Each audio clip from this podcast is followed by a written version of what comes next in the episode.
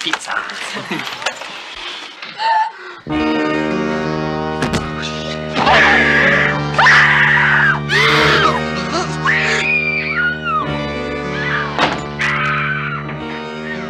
Kimberly, is this some kind of a joke?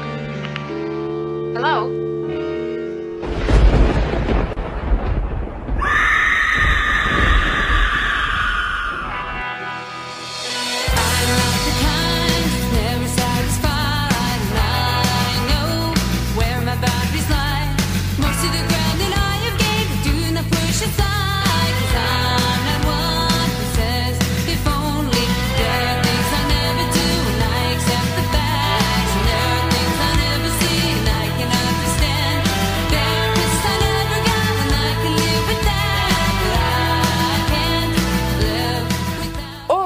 Seja bem-vindo ao Esqueletos no Armário, o seu podcast de horror queer criado por três viadinhos desocupados e mórbidos.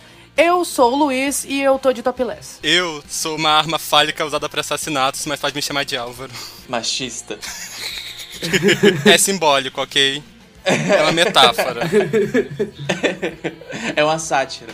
É, eu... e eu sou o João e eu também estou tendo sonhos eróticos e musicais com o assassino da guitarra furadeira. Esse é bem específico pra quem viu o Gostei. filme. É, Foi muito complexo. mas eu, real... mas- mas eu realmente estou tendo. Não, não Ah, é uma ele é piada, eu gostoso, realmente né? estou tendo. Sim. Olha. If you look like this, DM me. I could fix him. E hoje a gente tá aqui pra falar sobre provavelmente a franquia mais feminista da história do cinema de horror, que sabe do cinema, ponto. Não tem as panteras, né? Tem esse planta-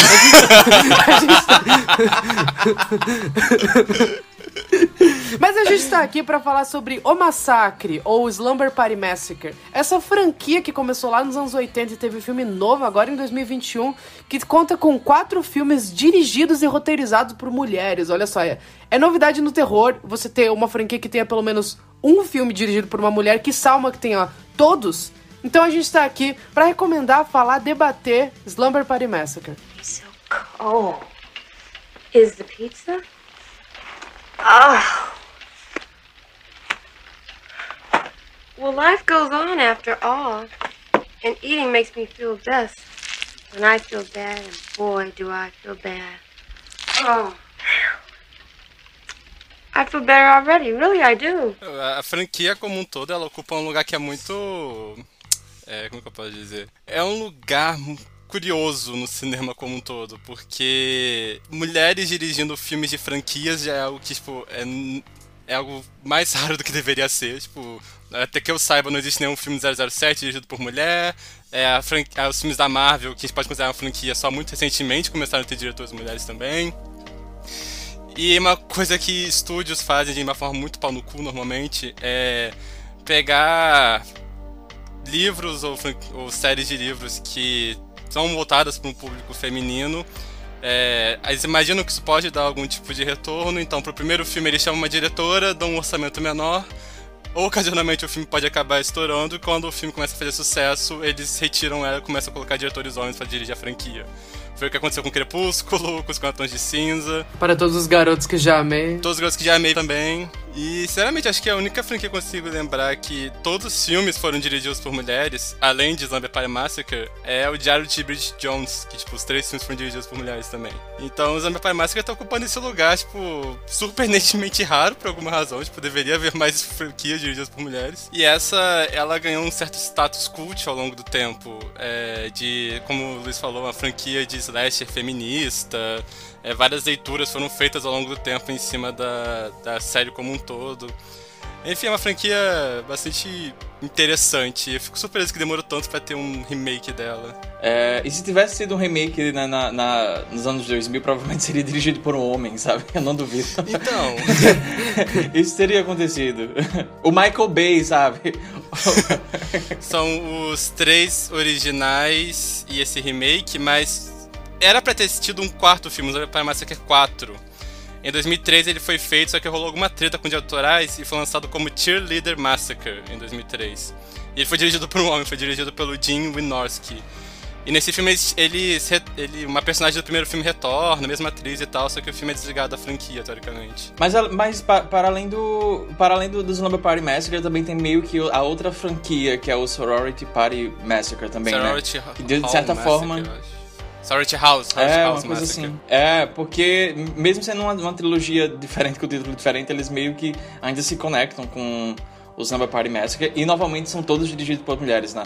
Então, além disso tudo, além de ser uma raridade é, dentro de uh, mulheres dirigindo franquias inteiras, é uma franquia de terror, uma franquia slash. Então, o Slumber Party Massacre é, é basicamente uma anomalia, sabe, dentro do gênero. Curioso também falar que tanto esse quanto o Sorority House Massacre foram produzidos pelo Roger Corman.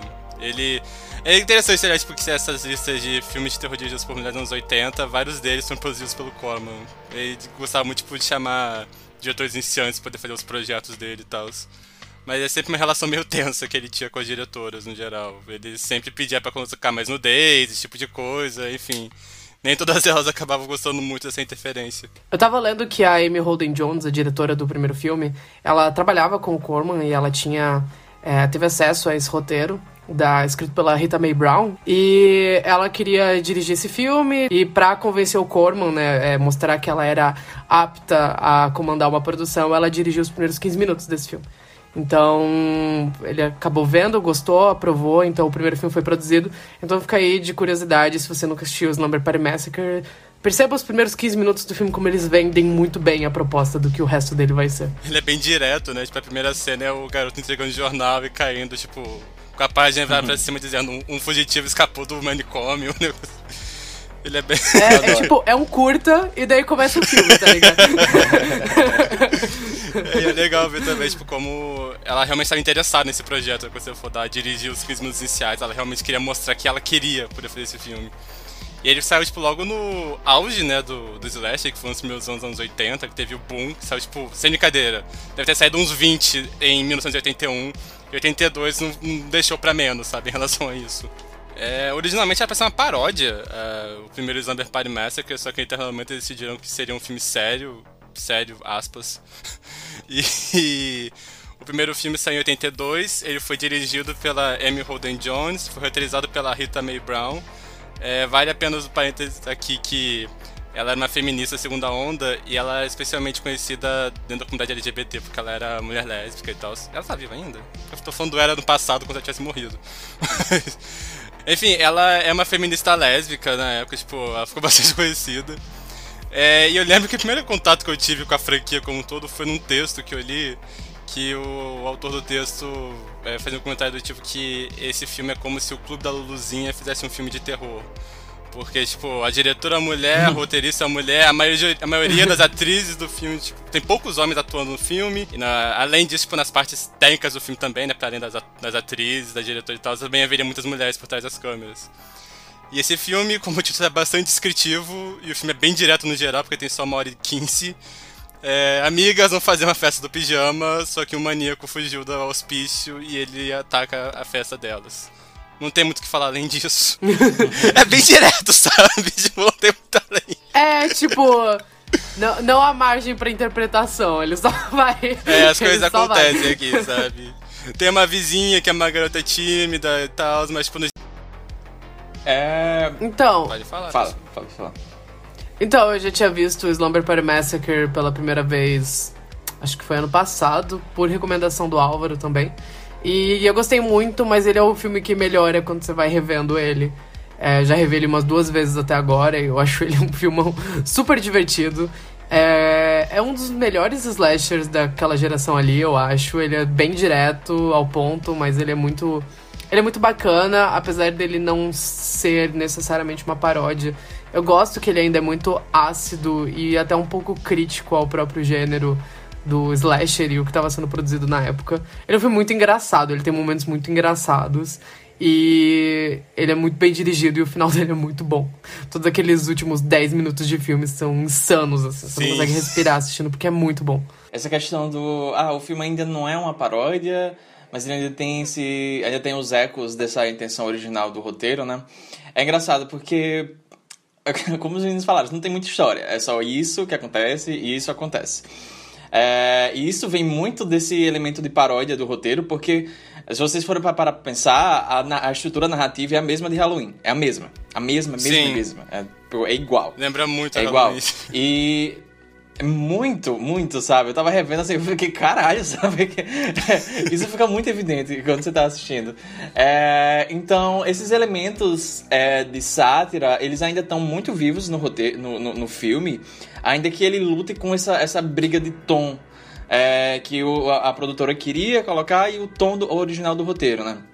Mas ainda assim, eu acho que o resultado é um resultado muito interessante. É, e acho que essa visão ela veio muito, ainda que na época em si não tenha sido o filme em si ele não foi exatamente um sucesso. Ele lucrou, porque ele foi barato, ele foi muito barato, o filme é muito barato, mas não é exatamente tipo um sucesso. Então ele é mais conhecido entre as rodinhas, sabe? É, e por isso que ele ganhou esse status de, de clássico cult, né? Mas ao mesmo tempo, quando você vai analisar o gênero naquela época, ele traz uma visão muito interessante para esse gênero que uh, gera discussões há mais de décadas sobre esses viés misóginos que o slasher tem, é, todas essas bases, esses clichês que vêm de, de, de, de pensamentos muito masculinos nesse sentido, e esse filme subverte bastante isso. Ele, acima de tudo, é um slasher. É, sempre é um slasher. Então eu acho interessante que, mesmo ele inserindo alguns comentários, ele não poupa suas vítimas, sabe? É, a, a, mensagem é passada, mas ele não exatamente poupa suas vítimas. Elas só morrem por motivos diferentes. Tipo, eu acho muito interessante como o roteiro ele ainda lida com essas políticas de gênero dentro do filme, mas ainda dentro da, das relações entre esse grupo de amigas, né? Porque, uh, no geral, o, o, elenco principal é feminino. Uh, você segue, se importa com esses personagens que são mulheres e os homens eles estão ali, além do vilão, como meros coadjuvantes. E é interessante porque uh, acho que tem dois, dois personagens masculinos que eles aparecem um pouco durante o filme, que são dois personagens, dois amigos das, das garotas que estão tentando bisbilhotar e entrar na festa de pijamas, né? Então eles ficam querendo ver elas peladas, tentando imaginar, nossa, é isso que as meninas fazem em festas de pijama, que são... É bem aquele humor das comédias sexuais anos 80, sabe? Tipo, pork, sim, esse tipo de sim. coisa. É, sabe? É bem, é bem aquilo. E é, é engraçado porque no final das contas, esses personagens eles acabam sendo quase uma sátira disso, ainda que o roteiro utilize eles para inserir um pouco dessa. Ah, mostra mais um pouquinho de peitinho, sabe? Mostra um pouco elas nas peladas, que obviamente foi uma coisa do roteiro, mas ao mesmo tempo eu acho que isso vira um, algo muito satírico dentro do filme, ao ponto do, desses personagens acabarem sendo. É, exercendo um papel que geralmente é muito feminino dentro desses filmes, que é no sentido de eles acabam sendo só os objetos sexuais das meninas. Eles são os conhecidos. Os objetos sexuais, elas estão com elas dão em cima deles, elas flertam com eles, mas no final das contas eles morrem primeiro. É, não tem tanto. tanto. tanto foco neles, no sentido, sabe? E eu gosto que. É, nesse sentido, o Slumber Party Massacre, eu tava, é como o Luiz falou, ele, ele cresce mais a cada revisão. Eu vi ele uns vários anos atrás eu tava meio que fazendo uma, uma maratonada assim de, de filmes slashers que eu ainda não tinha assistido e eu me esbarrei com ele, eu tava esperando um filme bem assim, tipo, bem toscão, bem, sabe, ruinzão assim. E eu fiquei bem surpreso, porque dos sites que eu acompanhava, que a gente já falou nessa relação assim com o terror e tal, a gente acompanhava tipo, sites como Boca do Inferno, outros portais de terror muito masculinos é, nesse sentido, né? E eles nunca exatamente pegavam exatamente o qual era desse filme, sabe? Tanto que eu fui ver eu, esperando uma coisa assim bem ruim, bem baratona e por algum motivo eu gostei. Eu não sabia exatamente por que eu tinha gostado, mas eu gostei do filme. No final eu fiquei tipo, nossa, eu gostei desse filme. É, e depois que eu fui que eu fui abrindo um pouco mais os horizontes e conhecendo, e lendo mais o gênero nesse sentido que eu fui entender os motivos porque no final das contas esse não é o tipo de filme ainda que ele tenha sido ajustado para agradar um pouco essa, esse público, ele não é o tipo de filme que os slashers costumavam ser direcionados, né? E eu, eu fico muito feliz que ele tenha ganhado esse status cult ao longo do tempo, a galera começa é, tenha começado a reconhecer a, os seus valores E agora, recentemente, tem ganhado um remake incrível, que a gente vai comentar depois, no final do, do podcast. É, mas é isso, eu acho que ele virou um dos meus slashers favoritos recentemente. Eu tinha visto na minha fase de querer maratonar slasher também, pela primeira vez. Eu conheci ele por causa desse texto que eu comentei, que se não me engano é um texto Boca do Inferno também. É, e eu lembro que o autor comentava tipo, que é um, filme bastante curioso, porque tem muita metáfora para passagem pra vida adulta, e que é um filme que é muito divertido no geral. E eu fui ver tipo, realmente, tipo, o filme. Ele. Eu sinto que ele se perdeu um pouco nessa avalanche de slashers que saiu naquela época. Ainda mais que, enfim, ele foi produzido pelo Roger Corman, então, tipo, era um super filmão B, sabe? Não é um filme que ia ser, tipo, da Paramount, igual Sexta-feira 13, por exemplo. Ou ter, tipo, um nome grande no, no elenco, coisa do tipo. Mas mesmo que, tipo, enfim, o Corman tenha ajustado o filme pra poder meio que é, cair mais no gosto do público que ele estava que ia ver esses filmes, né? Que o filme tem tanto desse, a típica cena que se passa no vestiário feminino, cena das meninas trocando de roupa, esse tipo de coisa.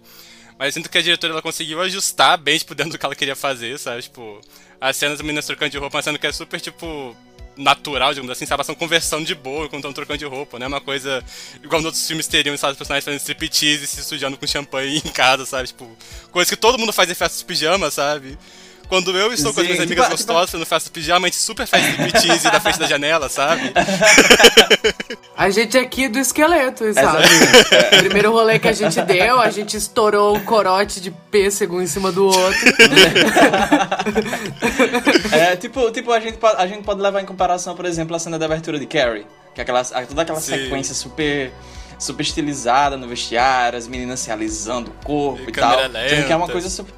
É, sabe, fumaça, névoa. Sendo que aqui é tipo uma coisa bem natural. Elas estão conversando, sabe? Tipo, sobre sabe, os garotos da escola, coisa do tipo. Sim, sim, é bem, é bem orgânico, né? Eu tava lendo que uma, uma das atrizes, a entrevista de uma das atrizes, não lembro qual era é, ela tava falando sobre, tipo, ah, eu não me importo. Naquela época era o que a gente fazia, sabe? Tipo, a gente tinha que fazer essas cenas de nudez e tal, mas com elas, no caso com a diretora, me senti, tipo, muito confortável, foi muito natural, sabe? Não, não pareceu aquela. Não tinha aquela, aquela certa opressão nesse sentido, sabe? De, tipo, objetificar e tal. Então acho que realmente a diretora, ela meio que achou esse meio termo nesse sentido. Sim, é um filme que eu sinto que ele conseguiu adaptar para ser tanto comercial, tipo, pro público adolescente se querem ver filmes de terror no final de semana, quanto, tipo, para algo mais específico que ela queria tratar. E eu acho que o filme. Eu gosto que o filme. Ao mesmo tempo que, como eu disse, ele é um slash, tipo, completão ali, sabe? Tudo que tem direito dos slash dessa época tem aí. Mas sinto que tem uma coisa de muito. Umas coisas muito específicas nele, sabe? Tipo, umas qualidades específicas. Eu gosto que o filme apesar dele ser curto, ele tem muito essa coisa meio coming of age nele, sabe? Tipo, é um filme que ele passa essa vibe de ser uma história sobre amadurecimento de alguma forma, então acho muito bonita a cena inicial. Se a protagonista, tipo, pegando os brinquedos, jogando fora. Aí ela pega o ursinho, ela olha, ela sorri, ela bota ele de volta, porque, tipo, ela tá amadurecendo, mas não tanto assim, sabe? Eu gosto, tipo, que ela tem muito cuidado com os personagens no geral, sabe? Eles são simpáticos, sabe? Tipo, eles não parecem só cartolina no geral. Ela gasta muito, tipo, sem brincadeira, uns 30 minutos do filme, no geral, é só os personagens conversando, jogando conversa fora. E não é uma coisa que só arrastada, sabe? Tipo, eles realmente parecem adolescentes, realmente se apegam a eles de alguma forma. É, mesmo os garotos que, tipo, que poderia ser só algum personagem mais é, alívio cômico, alguma coisa meio vilanizada, ela trata como sendo adolescentes normais, sabe? Fazem besteira, mas eles são adolescentes, eles são amigos no geral. Eu gosto como aquelas relações, eles realmente parecem amigos, no final das contas, todo mundo ali, sabe? Tudo parece algo muito natural. E o filme também ele é muito autoconsciente. Eu esqueci de comentar isso na minha micro sinopse do filme, mas o que une toda a franquia, além da de serem festas do pijama, é que em todos os filmes o assassino, que são assassinos diferentes, ele usa uma broca para poder cometer o assassinato. Tipo, uma arma nada prática e que ele sempre segura em posições muito fálicas no geral, sabe? Sem posições que no meio das pernas dele, apontando como se fosse uma coisa meio ereta, esse tipo de coisa. E além tipo, da diretora, eu sinto que ela é muito autoconsciente no sentido de que ela faz muita piada no geral, tipo, com as situações que aconteceram no filme. É um filme que ele é muito bem humorado. O filme também é muito ciência coisa do, do assassino como sendo esse símbolo da figura masculina que está oprimindo esses adolescentes de alguma forma, aqueles adolescentes que estão, tipo, querendo se divertir, beber ou coisa do tipo. É, e principalmente como isso, o alvo maioritário dele nesse tipo de filme são as personagens femininas. E eu gosto como essa apropria disso de uma forma que é, faz de forma muito direta a referência a como é, amadurecer sendo a mulher envolve você em momentos se barrar com violência masculina, de alguma forma. E a forma como no final mostra que o que ajuda as personagens a lidar com isso é ela se unindo pra poder lutar contra essa figura em comum, sabe? Eu acho muito foda isso no geral, sabe? É um filme que eu gosto bastante. Gente, vocês tinham que ver. Elas tudo, ah, grupal. Gente, que é isso? Um filme?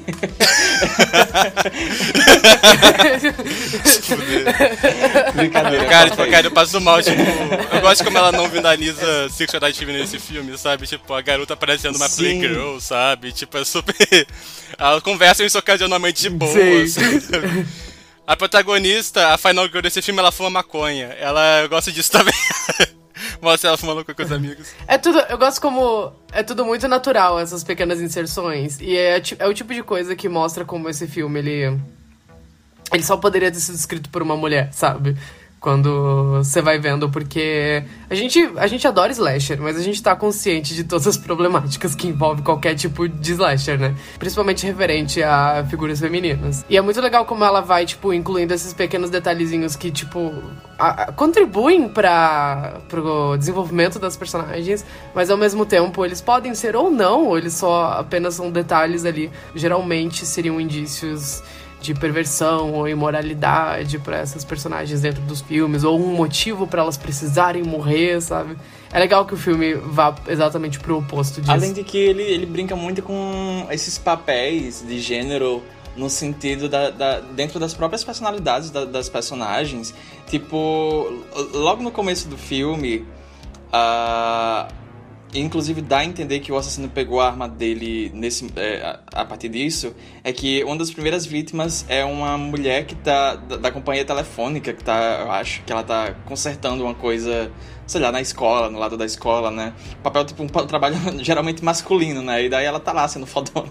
Não, brincadeira, ela tá lá fazendo o trabalho dela. Sendo fodona por dois minutos, sabe? Tipo, É, é, she served, sabe?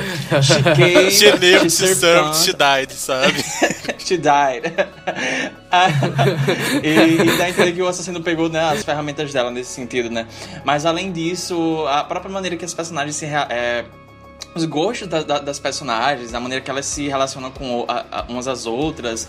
Tem a personagem da treinadora, da professora, né? Que, ah, por exemplo, as personagens estão lá conversando sobre esporte, sabe? Tipo, não, mas aquele jogo aconteceu isso, não devia acontecer. Não é exatamente o, o tipo de papo que você vê personagens femininas fazendo nesse filme, nesses tipos de filme, né? E eles fazem isso de uma forma muito natural e eu acho, eu acho bem legal, porque isso dá muito personalidade a essas personagens. Elas, como o Luiz falou, elas não são apenas papéis de cartolina, né? Personagens de cartolina.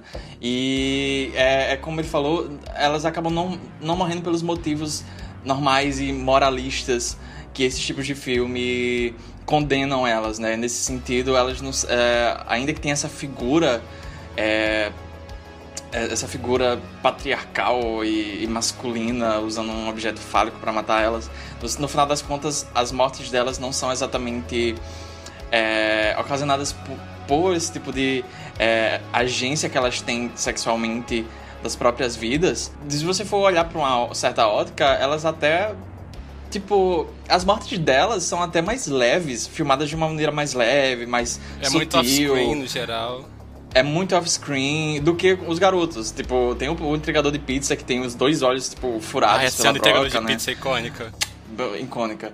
Ah, os outros meninos também, tipo, eles são, tipo, atrocidades pela, pela broca, mas elas... As, as cenas de, de morte das meninas são mais sutis, elas são mais, mais bem dirigidas nesse sentido e é, é legal. É um filme que tem muitas camadas, sabe?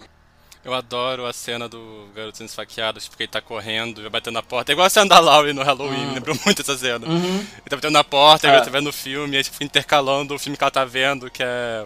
Que a cena que ela tá vendo, inclusive, é do Hollywood Boulevard, que é um filme do Joe Dante, que também é do. foi produzido pelo Coleman. Que é a cena, tipo, a pessoa sendo esfaqueada e quando ela fica intercalando com ele sendo atacada pelo assassino. Uma cena que eu acho muito foda essa. É um filme, é um filme que é muito bem dirigido, no geral, tipo, mais do que a.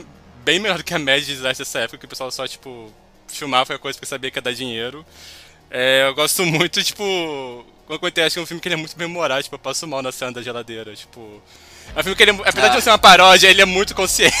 Ah, é bom demais, é bom demais. As meninas comendo pizza em cima do cadáver do entregador de pizza, sabe? Nossa. Icônico, sabe? Cara, essas duas cenas, assim, é tipo. melhores da década, sabe? Não, mas a minha favorita é a garota que, tipo, que ela é vizinha, que ela não tá fazendo questão da festa, mas vai lá poder ver o que tá acontecendo. Ela, esqueci o nome dela, é Valerie, o nome da, da personagem? Eu acho que é. Acho que é. Ela tá no porão, tá procurando uma arma, tipo, sei lá, ela pega a serra circular, ela vai correndo, aí o fio puxa, ela cai pra trás. É, eu adoro essa cena. E, tipo assim, o filme também, tipo, ele não escapa de ser um filme B, sabe? Então, tipo, você é uma pessoa que fica focada em, tipo. É, você gosta, se diverte vendo, tipo, filmes são baratos, coisas tipo, por causa da pobreza da produção. Por exemplo, a geografia dessa casa, se não me engano, foi filmada tipo, em duas ou três casas diferentes. Então a, a planta da casa não faz sentido nenhum, sabe? Os personagens ficam o tempo todo falando sobre, tipo, trancar a garagem, só que a garagem é, tipo, fora da casa, então não faz sentido nenhum isso, sabe? É, a cena do olho mágico da professora. Você lembra dessa cena? Uhum. Ela tá chegando em casa e faz um buraco na porta, tipo, entender que é o assassino, quando vê uma mulher fazendo um, buraco, um olho mágico na, na porta. Aí, tipo, quando a cena corta já tá tudo certinho lá, tipo, com o um negocinho de metal e tudo mais. É. Enfim.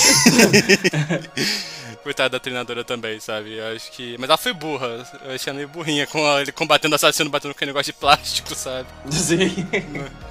Olha. não se pode vencer todas as batalhas, sabe?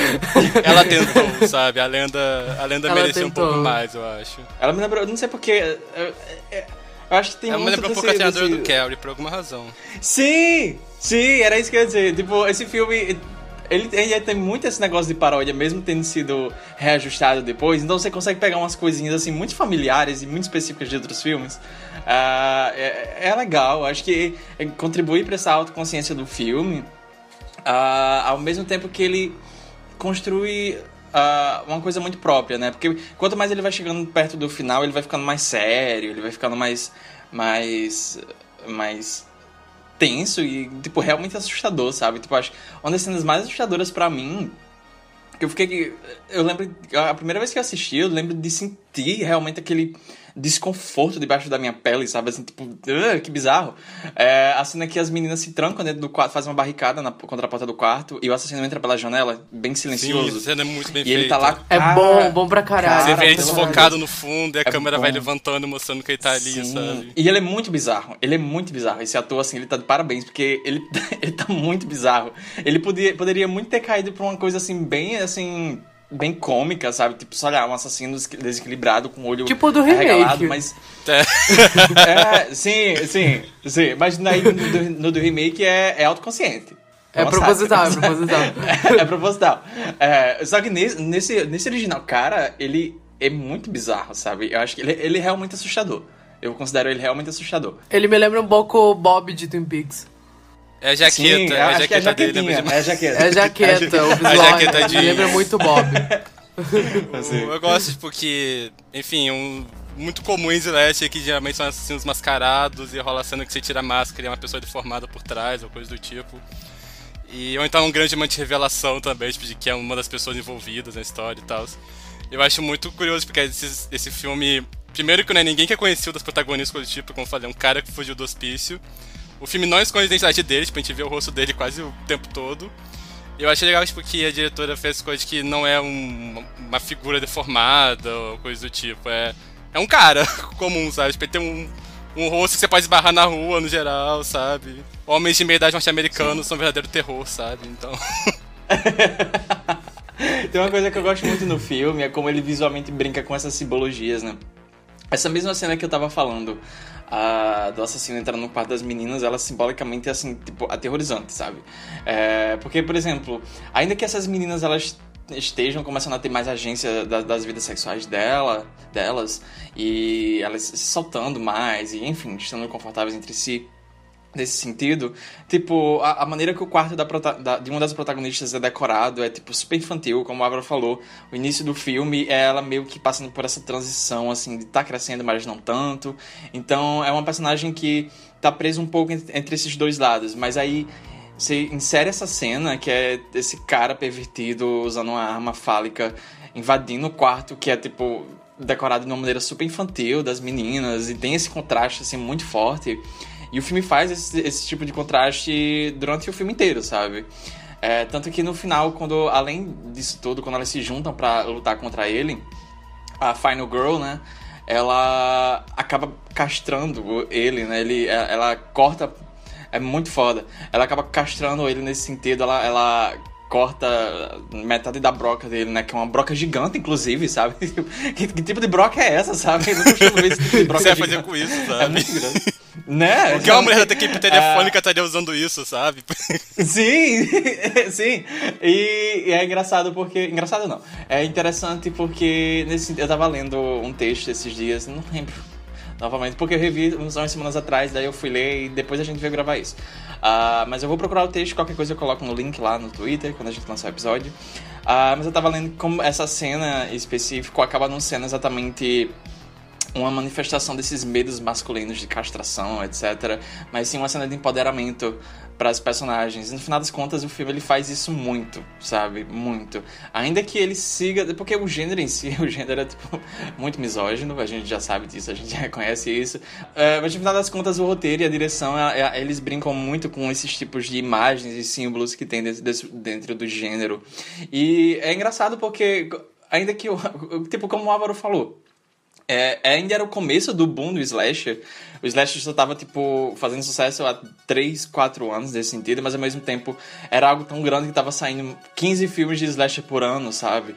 E então ele se desgastou rápido. no começo tava todo mundo começando a ficar defasado já, sabe? Sim, sim, se defasou muito rápido, mas ainda assim ela já, já tinha esses, esses símbolos muito específicos que foram estabelecidos pelo slasher e que foi o suficiente para elas brincarem e subverterem dentro, dentro do filme. E por mais B que ele seja, sabe? Por mais baixo orçamento que ele seja e tal, eu acho ainda assim um filme super bem dirigido, dentro dos seus próprios limites. Eu acho ele tem umas cenas assim que eu acho bem bonitas e. É, tipo aquela cena que as meninas estão saindo do, do colégio em grupinho e a câmera sobe e tem e, e mostra a lixeira com o corpo da, da, da da eletricista. Da técnica no, do, né? do da técnica, né? Eu, eu tava vendo que eles, eles, eles pegaram uma empilhadeira pra fazer esse shot, sabe? Eles não tinham dinheiro pra um drone, algo do tipo, né? Então eles pegaram um empilhadeira. Drone em 1982. Sim, cara. Deixa eu... eu tô misturando cara. as linhas de tempo, sabe? As histórias sobre o segundo uh -huh. são muito absurdas, eu comento quando chegar a hora. Ah, e o segundo, eu tô muito ansioso pra gente comentar do segundo. Eu tô muito ansioso pra falar do segundo. Uh, mas, mas é isso, eu acho um filme muito fechadinho, muito gostoso de assistir, muito divertido. Ele é muito bem dirigido, eu acho ele também muito bonito visualmente. Eu gosto muito do uso do rosa, tem muito rosa nesse filme. E eu gosto disso, porque obviamente eu sou gay. Uh, mas, mas eu acho, eu acho ele um filme muito bonito. Eu tava assistindo, eu tava printando bastante. É, eu acho que tem shots muito, muito, muito lindos nesse sentido. Visualmente eu acho que ele é bem caprichado. Eu só queria fazer um pequeno adendo que Kimberly, lendo Injustiçada, ela é a personagem da cena da geladeira. Na minha opinião, ela deveria sim. ser a Final Girl. Tipo, ela é a personagem mais interessante que a protagonista, inclusive. eu gosto muito dessa... Eu queria ser todas essas personagens desse filme, sabe? Todas elas são carismáticas no geral, mas eu não sei. Eu acho que é porque a atriz, ela, ela parece ser mais ela parece mais carismática no geral, sabe? Tipo, acho que a atriz ela faz a personagem uhum. parecer se destacar mais. É. E revendo o filme, tipo, é, isso. Eu reparei isso, tipo, porque, gente, isso é coisa na minha cabeça, só que, sei lá, como o filme foi roteirizado pra uma mulher lésbica, é, talvez fosse subtexto, mas tipo a cena que as meninas estão no chuveiro e a personagem da. Sim, eu ia comentar isso. a personagem fica observando. Uhum. Ela fica sempre assim, meio de canto observando as garotas, outros garotos e tal. Tipo, assim, gente, será que tem algum subtexto sáfico aí desses, desses personagens? É, esqueci o nome you da personagem. Queer something. É. Avalo. eu assisti. Um, be um beijo pra minha amiga Milena. Eu tava no Rio de Janeiro quando eu, quando eu vi esse filme, era o meu último dia lá. Aí a gente ia ficar em casa e tal. Aí a gente, tipo, pediu comida e ficou assistindo esse filme, né? Aí quando rolou essa cena, eu tava vendo com a minha amiga Milena. Aí ela falou, olha, vai rolar velcro. a gente ficou esperando, mas não rolou, sabe? Nossa, essa cena é muito feita, tipo, que ela tá querendo, só que ela não tá querendo, sabendo puxar assunto. Aí quando a garota uhum. vai puxar assunto com ela, ela fica meio assustada e vai embora. Ela fica sempre Gay evitando especificamente a Trish, a Trish é a protagonista. Ela fica sempre evitando ela, tipo, é muito personagem, tipo, esses filmes e o queer românticos geral, sabe? sabe? e o queer something.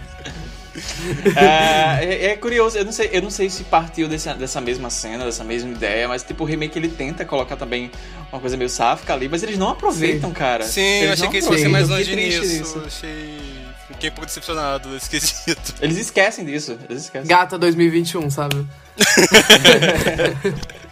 Acho que já, já deu pra entender que dá pra botar. Nos anos 80 a gente perdoa, a gente entende.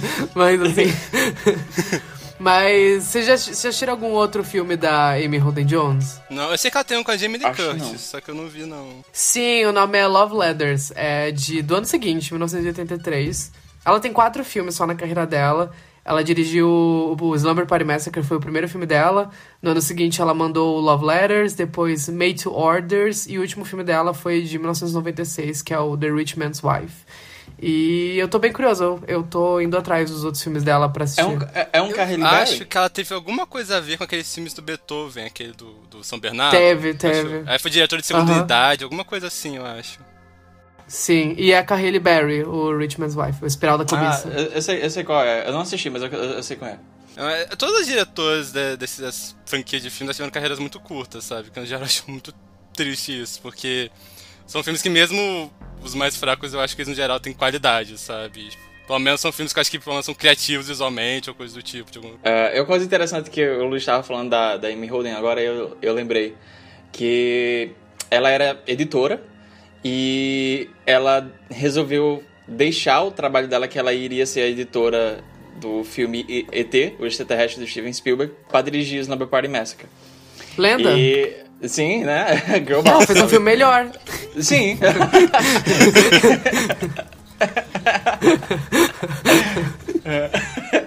Olha, fãs de ET não me batam. É uma do piada. Spielberg. É humor, é Spielberg. camp. Não, mas é, mas é, uma, é, uma, ah, é uma running gag aqui já no episódio, no, no, no Esqueletos, a gente fazer uma piada assim, depreciativa com o Spielberg, sabe? É, ah, o não. fudido do Spielberg. Ai, gente, Não. tadinho desse filme. Eu amo tadinho de Spielberg, mim, né? Porque tá rico, Spielberg. mas... É. Antes de passar pro segundo filme, eu queria. Aproveitando que a gente tinha um podcast gays, eu queria falar que, aleatoriamente, eu fui pesquisar sobre atores do filme e descobri que o- um dos atores que faz os adolescentes, dos adolescentes, né, um dos rapazes, o Joseph Allen Johnson, eu descobri que ele era um ator que era abertamente gay. É, ele faleceu no passado, pelo que eu vi, eu esbarrei num in memoriam dele. E o rapaz que escreveu né, esse texto falava que ele encontrou com ele numa convenção e ele se orgulhava, ele ficava muito feliz de ter feito esse filme. Ele, a carreira dele foi mais no teatro e ele ficava feliz de ter participado do filme de alguma forma. Enfim, um clássico queer aqui. Stop it! Win! All right! Amy, Courtney, Sheila, come on down! It's the ultimate slumber party weekend, and you girls, just one, two days and two nights of no parents. Do anything you want to. Good times on the slumber party weekend! Yes! It's gonna be so fun! Woo! So!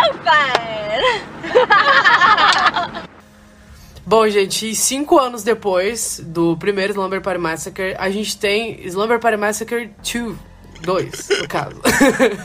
que é um filme que, assim, é, é um filme É um que filme. existe, é um filme que foi feito, e é um filme muito bom, é um filme que eu dei play não sabendo o que esperar, porque eu só tinha visto imagens, eu sabia que tinha uma guitarra, e eu não fazia ideia que era essa porra.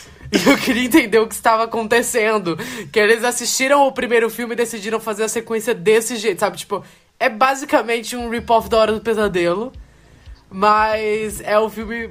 É, é tipo, é tipo um Hora do Pesadelo se o Fred Krueger fosse o Elvis, sabe? Na minha cabeça, o Elvis já era o Fred Krueger, sabe? E é um filme. e é um filme deliciosamente camp. Esse- esse é camp, clássico É camp pra gay, tá? caralho. Eu divido, acho que o mundo pode ser dividido assim. Você dividir o mundo em dois, sendo que divide pessoas que gostam, preferem cachorros, pessoas que preferem gatos. Eu acho que o mundo pode ser dividido entre pessoas que preferem o primeiro Zombie Party Massacre e pessoas que preferem o segundo Zombie Party Massacre. Que no geral, quem prefere o segundo são gays, no geral. Mas. É, o segundo, tipo assim, em termos de história, é uma das sobreviventes do segundo filme. Não, pô, uma das sobreviventes do primeiro filme, né? A, a lenda lá que fica usando a, a Playgirl da irmã, a irmã mais nova. ela, a gente descobre que a irmã mais velha dela, Valerie, acabou sendo internada no manicômio. E é agora a protagonista tá tendo pesadelos que a gente assume que foi relacionados aos eventos do filme anterior. Essa garota hoje em dia ela tem uma banda, tipo, a protagonista tem uma banda. E elas, amigas, decidem viajar pra um condomínio, uma casa de condomínio como delas tem. E é um condomínio geral deserto, elas estão lá, tipo, treinando, se divertindo na festa de pijamas dela. O pesadelo da protagonista ficando cada vez mais intenso. E não é spoiler porque isso é o pôster e a coisa mais famosa do filme. E eternamente descobre que a figura que está ameaçando os sonhos dela é um roqueiro que a, na ponta da guitarra dele tem uma broca. E em determinado momento ele consegue vir pro mundo real e. e, e muitas coisas a falar sobre esse filme, eu amo ele. esse filme é o tipo de coisa que só podia ser feita no final dos anos 80, sabe? Que tipo, ninguém sabia mais o que fazer com esse cadáver fedido que era o Celeste dos anos 80, sabe? Tava todo mundo só cutucando o corpo.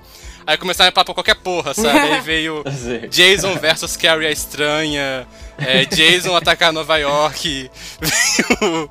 e veio isso, inclusive. O filme foi dirigido e roteirizado pela Deborah Brock, é, se vocês procurarem no a filmografia dela, vocês vão ver que parece que uma constante é filmes sobre roqueiros ou rock no geral. Ela também dirigiu um outro que é envolvendo isso. E eu consegui, tipo, a, consegui ver o filme com um comentário de áudio da diretora. E é, é uma experiência você ver como é que é produzir filme B, ainda mais produzir filme B pro Roger Corman no geral. Ela comenta uma hora que a cena inicial, tipo, que elas estavam, tipo, a protagonista andando de carro, com a amiga dela estão conversando, elas não tinham, a diretora não tinha autorização da prefeitura para poder, tipo, fechar a rua, coisa tipo, poder gravar a cena. Então, o que, a, o que é a pessoa da produção fez? Eles foram uma loja de fantasias, eles compraram adesivos que imitavam o símbolo da polícia de Los Angeles. Eles colaram no carro, compraram fantasias policiais e fingiram que era da polícia. Aí se alguém parasse pra poder perguntar, eles falariam que era a polícia que tinha autorização. Sabe? É esse o nível das coisas. Tem uma cena que eles estavam gravando o carro em movimento. É, era literalmente o cameraman pendurado na, no capô do carro gravando. Tipo. Situações perigosas, que é cinema de guerrilha, sabe? é só tipo uma coisa que ela comentou que é, eu sinto que é, acrescenta bastante ao filme, é que o roteiro original, é, como eu disse, a protagonista tem esses pesadelos com essa figura desse roqueiro e tal, e ela comenta que a ideia original era que tanto o par romântico da protagonista quanto o roqueiro fossem interpretados pelo mesmo ator que a ideia dela era falar sobre essa protagonista, essa personagem que está nas travas dela, descobrindo tanto o lado prazeroso, digamos assim, tanto o lado prazeroso dos homens, quanto o lado mais sombrio também. Enfim, é uma ideia que eu achei muito boa, só que elas não conseguiram encontrar alguém que pudesse transitar bem entre os dois papéis, sabe? E ela não conseguiu dizer não para o ator que faz o o roqueiro, porque tipo, ele se encaixava perfeitamente no que ela queria, né? Tipo, ele era muito energético, aquela cena de dança que rola dele perto do final, que tipo, que ele desce o. a escada, ele saltita, ele faz espacate, aquela cena toda. ela falou, tipo, só ele tinha energia suficiente para aquilo, então por isso ela deixou ele no filme. Cara, ele, ele vindo com a guitarra, com a broca pra, pra cima da menina, Cara. essa cena é muito boa.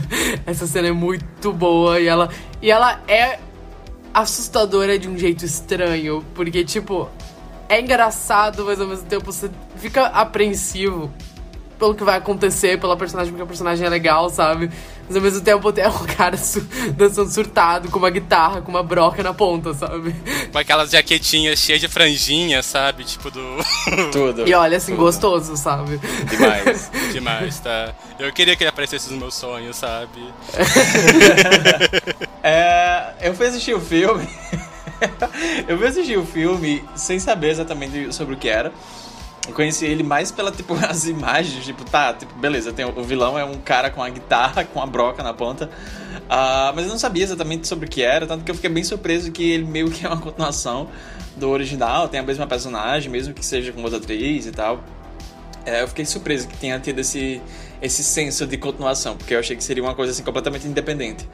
Só que daí o filme ele vai se, ele vai se revelando cada vez mais curioso, tipo, tá, tô assistindo uma sequência de Slumber Party Massacre pera, é um filme musical? Uh, pera, essa protagonista tá tendo é um pesadelos. Musical, com... tipo, pera, essa protagonista tá tendo pesadelos com esse cara. Pera, o que é que tá acontecendo? Uma espinha gigante explode, sabe? Um frango. Essa cena o que é que tá espinha, acontecendo? tudo. Eu Perfeito. adoro ela sonhando sendo atacada pela galinha congelada. A galinha, Ah, é, sabe? é bom demais, é bom É um, demais. filme, é, um, é um filme que ele vai se desen- desenrolando de maneira cada vez mais absurda, sabe? E é engraçado porque ele poder. Ele, ele é um filme que ou só poderia ter sido feito nesse momento que ele foi feito, e por isso que ele é assim, ou hoje em dia com uma espécie de tipo autoconsciência, paródia, algo do tipo, sabe? Eu acho que não seria feito num, num, nesse meio tempo.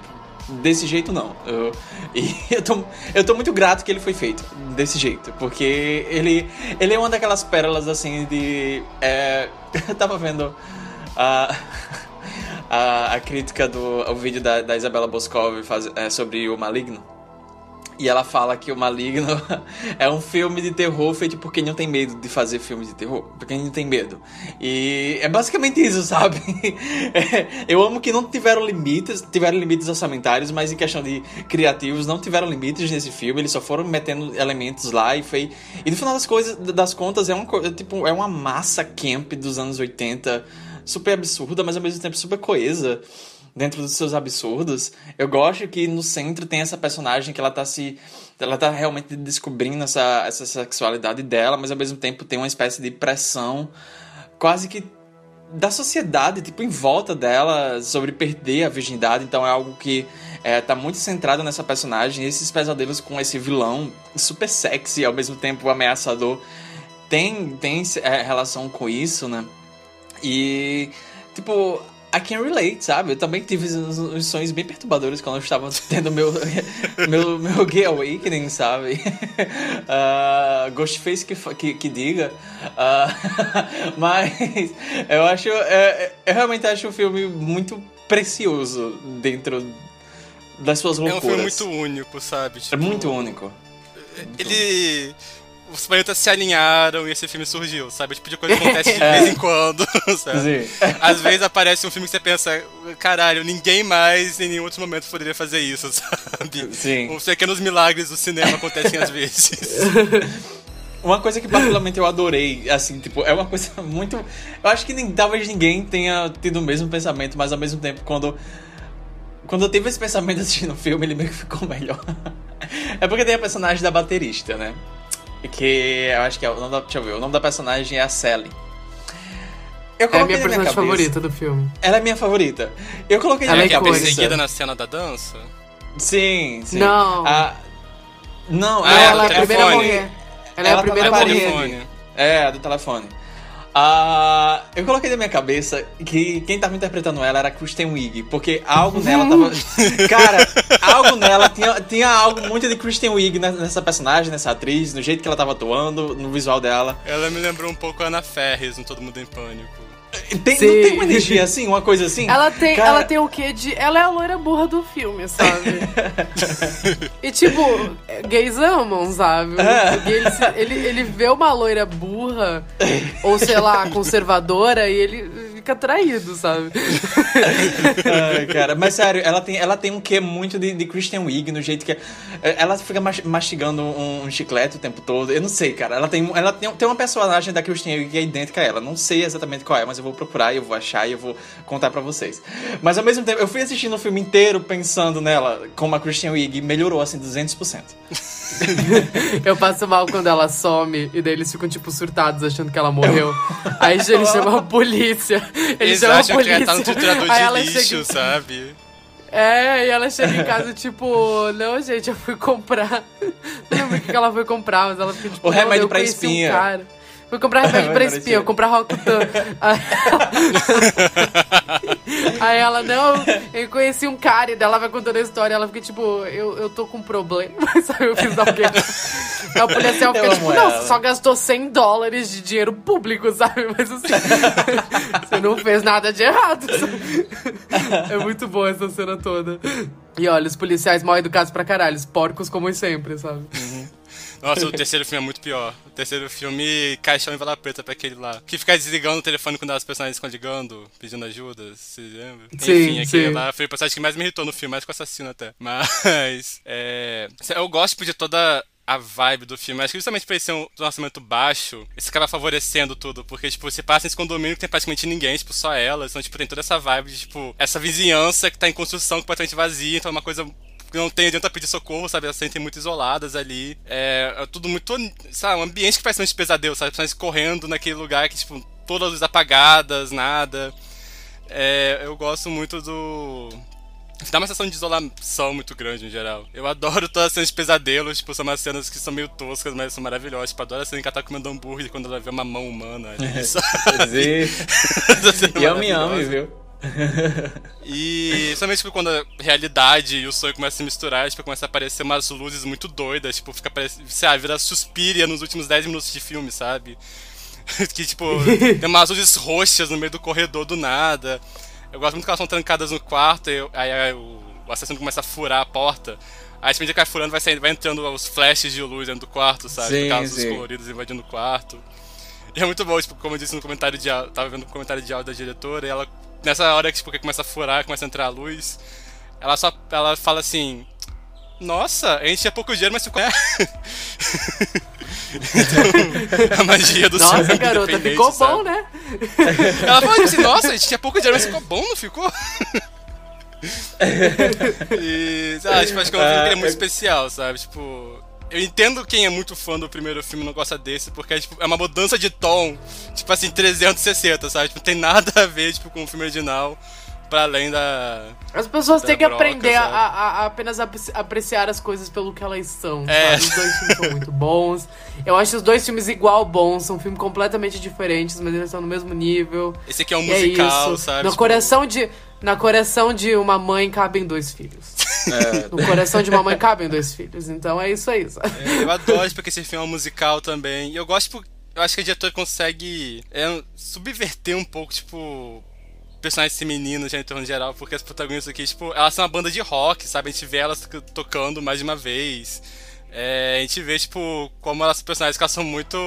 É, enfim, tipo, eu gosto da personalidade da personagem, sabe? Tipo, elas. Eu gosto desse filme todo, sabe? Eu gosto. Acho que ela se encaixa bem nessa ideia eu... do, da franquia como um todo. De subverter, tipo, a forma que os personagens femininas são tratadas, tratar sobre é, amadurecimento no geral e tal. E sei lá, esse é um filme que ele não só é único na franquia, mas ele é único como um todo, eu diria. Eu tenho, eu tenho um hot take, eu tenho um hot take. eu pensei agora, esse filme é o especial de Halloween de Josie e as Gatinhas, sim, sabe? Sim, é literalmente ah, isso. Sim, sim. Cara, precisa. E o Josie e as Gatinhas dos anos 2000. Mil, que é o isso. melhor, é icônico, é o único é. filme possível. Assim, cara, é o mesmo filme. Pensando é. aqui, tá, é o mesmo filme. Eu tentei um tempo eu vou atrás. Fazer um tweet. Eu tentei um tempo atrás que eu queria que fizesse um filme da Josie e as Gatinhas, que no final a gente descobre que é um remake de Slumber Party Massacre 2, sabe? Tipo, eu quero que esse seja é. o twist, sabe? É um, um spin-off de Riverdale você que na verdade é um remake de Slumber Party Massacre. Isso aí, isso aí. Roberto cujo sobrenome não lembro, não sei pronunciar, por favor, providencie isso. A gente mandar precisa. Um pra ele, sabe? A gente precisa. Dá um direct no Instagram deixaram... falando Hear me out. Dois pontos. É, sabe? Eles, ele, ele já, eles já deixaram um, um, piloto pelas portas dos fundos das gatinhas, sabe? Da Josie e as Gatinhas na quinta temporada. Então, isso daí já é um bom começo pra eles seguirem a série própria delas. É. E. Cara, sabe uma coisa que eu tava achando engraçado? É que. É, é, é um desses detalhes que gritam baixo orçamento no filme, mas eu acho que acaba se tornando tipo, uma coisa muito identidade dele, sabe? Nesse sentido. É que, tipo, claramente eles estavam filmando num condomínio assim que não tava ainda mobiliado dessa, desse jeito, sabe? É, tipo, sabe aquele filme que a gente já comentou nos outros, é, no, nos outros Manité. Manité Aquele filme que a gente já comentou nos outros matinês, é o Blood Rage, que ele também foi gravado num espécie de condomínio. E, tipo, ele claramente não tinha móveis, estava tudo vazio, então eles foram levando e imobiliando, sabe, de, de, de cenário para cenário. E me deu a mesma energia. Só que nesse caso, uh, é intencional, né? Porque uh, dentro do filme, dentro da, da história, o, o condomínio ainda não foi, tipo, inaugurado, ele tá vazio nesse sentido. Então con- contribui para a história nesse sentido, né? Só que, tipo, é bem aquela coisa bem artificial, sabe? As paredes, elas parecem que são feitas de papelão nesse sentido. Ah, as, cores, as cores super bege, sabe? Tipo, você encosta na parede assim, ela se quebra já, que é muito frágil. Ah, mas contribui para a estética do filme, porque eu adoro a morte da, da baterista. Ah, Nossa, é muito bom tentando ligar pra polícia e a broca atravessando o telefone, sabe? É Ah, bom, é bom, bom pra é bom. caralho. é bom. É, esse filme é muito criativo, sabe? Acho que por isso ele tem um espaço muito grande no coração, sabe? É um favorito da franquia ele. Cinema. Cinema total. é cinema sabe? isso. Ah, e, ah, e quando, quando, quando os esqueletos fizerem a primeira reunião completa de- deles, a gente vai recriar a cena da dança delas, sabe? Eu amo aquela cena, Vamos. cara. Eu amo, eu amo vai. elas balançando assim, olhando pra câmera, sabe? Parece tipo umas paniquetes e tal. Só que elas estão muito, elas estão muito se sentindo, sabe? Elas estão muito nada. Nossa, eu adoro aquela cena A gente, perfeita, a gente perfeita. vai refazer essa e. Like a Prayer de Glee, sabe? Sim. Like a Prayer não, Say a Little Like- Prayer. Say a little prayer. Say a Little Prayer.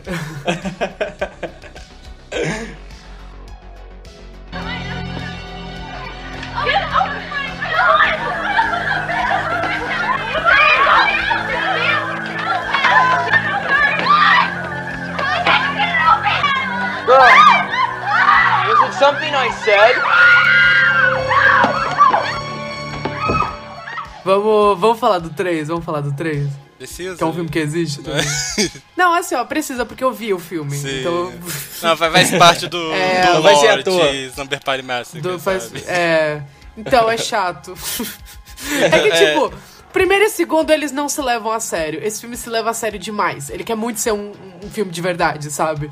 E daí, tipo, perde um pouco da graça e ele é meio homofóbico, sabe? O final, dele, o final dele é meio homofóbico, você fica, hum, tá bom, entendi. Então o assassino foi abusado por outro homem, é por isso que ele é um assassino, entendi isso. Hum, olha É que bacana. olha que o legal. terceiro é de 1990 e eu sinceramente não sei por que escolheram essa franquia pra continuar nos anos 90, eu achei meio aleatório, no geral. É, ele não tem nenhuma ligação com outros filmes, ele foi dirigido pela Sally Matheson, foi o único filme dela, pelo que eu vi. Roteirizado pela Catherine Searan, é, como disse, não tem ligação com outros filmes da franquia, nenhuma personagem em volta. Catherine Heigl. E esse filme é basicamente um remake do primeiro, sabe? É Amigas fazendo uma festa do pijama, só que no caso, tipo, elas são jogadoras de vôlei de praia, uma coisa assim. É, por alguma razão isso é importante na história. E ao contrário dos outros, esse aqui, tipo, ele mantém um mistério sobre quem é o assassino até mais ou menos a metade do filme. Tipo, tem uma figura que tá matando por aí, só que a gente não vê o rosto, tá usando máscara. E uma mudança que eu acho curiosa em relação aos outros filmes é que esse aqui, tipo, assassino não é uma figura de fora, sabe? Ele é alguém que as personagens conhecem. Então, tipo, a gente pode. Acho interessante essa ideia, tipo, de é, mulheres descobrindo que homens que estão, tipo, ao redor delas são monstros de alguma forma e tal. Nesse filme em particular, todos os homens são horríveis, tipo, todos, não se salva um. Sabe, o vizinho estranho fica vigiando elas pelo telescópio, tem o cara vestido de preto estranho que fica seguindo. E, sabe, eu acho que ele é relativamente bem dirigido, só que no geral eu acho ele meio chato. Tipo, ele é meio. Sei lá, o filme só parece que ele só começa mesmo faltado mais de uma hora de filme, sabe? E ele é o mais longo também. Todos os Nossa, filmes é têm, tipo. Todos têm uma hora e dez. e Todos os filmes têm 75 minutos, esse tem, tipo.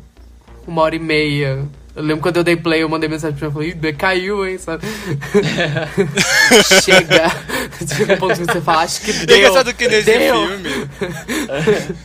Nesse filme, é, a impressão que eu tenho é que ele tem mais orçamento que o segundo, pelo menos. Tipo, ele parece que realmente deram um orçamento de filme pra ele, sabe? Ao contrário do segundo, que falaram. Deram uma câmera e falaram, faz uma coisa aí. e. Sei lá, é um filme que acho, como eu disse, eu achei meio chato. Acho que tem bons momentos. Tipo, eu gosto da cena da mulher eletrocutada na banheira com vibrador. Olha que bacana. Cara, cena é Eu vou procurar boa. essa cena. Eu gosto muito. Eu Acho muito esperta a garota que na hora que ela joga alvejante na cara do, do assassino ele fica cego e tal, cena massa. É, eu, eu acho que esse filme, tipo. Eu não cheguei a ver como foi a produção dele, mas eu suponho que foi é, uma, uma produção meio tumultuada, porque tem os momentos que, tipo. Tem uma hora que o assassino ele corta a perna de um cara lá com uma serra elétrica, aí ele sai, aí a câmera foca no personagem no chão, tipo, a gente vê que ele tá se mexendo, mostra ele meio que tentando se levantar e pensa assim, ah, ele sobreviveu e vai voltar em algum momento. Aí depois não, encontra o corpo dele, sabe? Parece que tipo, no meio da, da produção desse dia o personagem tinha que morrer, ele morreu ponto. Tem uma hora que o personagem dava um soco na cara, ele cai no chão. Tem uma hora que o personagem dava um soco na cara, ele cai no chão. Aí você não, ele vai levantar, né? A protagonista só vira e fala: Você matou ele! Eu falei, tipo, gente, como assim, sabe? Foi, foi só um murro na cara. Enfim, sabe? É um filme que eu acho ele meio fraco em relação. É bem fraco em relação às franquias, ele não é tão divertido. Mas sei lá, eu gosto, tipo, o assassino por alguma razão é o personagem que eu achei, tipo, mais memorável do filme, era a coisa que eu lembrava dele. Que a primeira vez que eu vi foi há muito tempo atrás. É, eu acho. Sei lá, acho que ele tem mais essa vibe de thrillers psicossexuais dos anos 90, final dos anos 80, sabe? Com toda essa pira dele de que não podiam tocar na barra da cintura dele, senão ele pirava.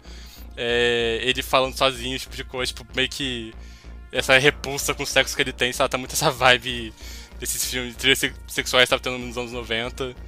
Mas, sei lá, é um filme que eu acho meio. Se eu for fazer uma maratona, você pode pular ele. É, Aquele meme do pica-pau, ah não, a culpa cristã de novo. é, sempre, é sempre a fodida da culpa cristã, sabe? É, mas por alguma. Curiosamente, o assassino é o personagem mais carismático desse filme, sabe? Tem muito personagem nele, cara. Tem muito personagem. Tipo, 10 garotas, 5 caras aparecendo pra tentar invadir a festa, o vizinho, o policial, tipo, é muita gente. Pra um filme de 40 minutos, sabe? Uma É, e e 40, tipo, as, as cenas de morte nem são legais, a maioria delas é off-screen, o filme nem explora tanta violência, tipo. Sei lá, nem quando ele explora é uma violência bacana, mas tem, um- tem um momento que eu curti de gore, assim, que ele, o assassino vai brocar a menina que tá caída no chão e ela tenta Ah. segurar a broca.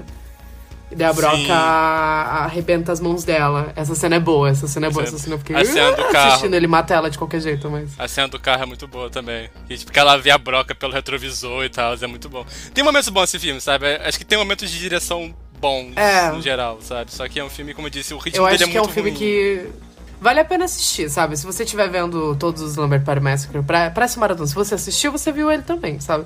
Mas se você não viu, vale a pena ver, porque é um filme dirigido por uma mulher. E você viu muito filme ruim dirigido por homens, então você pode fazer isso.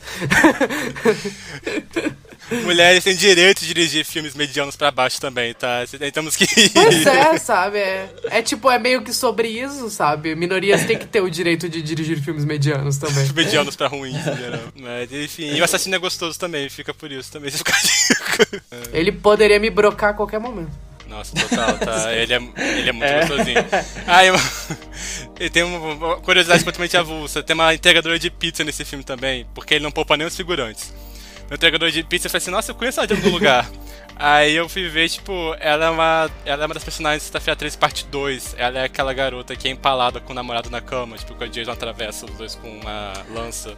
Ai, cara, tem, tem muito disso. No segundo filme, a personagem, a riquinha lá, do, da- das amigas que leva lá pra, pro condomínio, ela tá no Sexta-feira 13, parte 5, eu acho. A baterista do, do filme tá em Sexta-feira 13, parte sei lá o que, sabe? Todo Tipo, mundo começa. A sexta-feira 13 é a malhação, sabe? Do terror norte-americano. Todo mundo começou por lá em algum momento, sabe? Sim. É, deixa, eu, deixa eu falar. é, antes de eu começar a falar sobre o remake, deixa eu só. Porque pai tá usando a furadeira do nada ali, sabe? Com- Metalinguagem, sabe? Tipo. É. tá, peraí, pode ir. Oh, shit! We, we got him one guy! I, I thought that was Guy. There are two guys! There are four of you. No, there are five of us. There are two guys. I just don't think we should be joking about this right now. Guy one, guy two. But when did Guy 2 go out? Guy two is dead. Guy one is, is out there. This is so messed up. This is so Tá, e daí depois desse tempo todo, agora 2021, a gente recebeu um remake do Slumber Party Massacre original. É, ele meio que tinha tudo pra dar errado, porque ele, ele foi um filme produzido pro canal da Sci-Fi, e o canal da Sci-Fi não é exatamente ah, uma espécie de... de Ei. de qualidade, Respeita. sabe? Assim, de, de, de- Respeita. De, de parâmetro de qualidade. Não é. É sim. Assim, é mas sim. eles- Um grito de mas- resistência.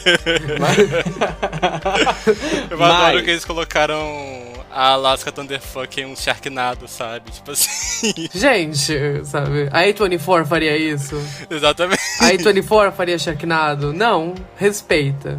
Eles Respeita a criam. história da comunidade. Eu, eu nunca vou perdoar eles por criar o subgênero filme de tubarão irônicos. Que são, tipo, são ótimas piadas pra você contar na mesa, do tipo.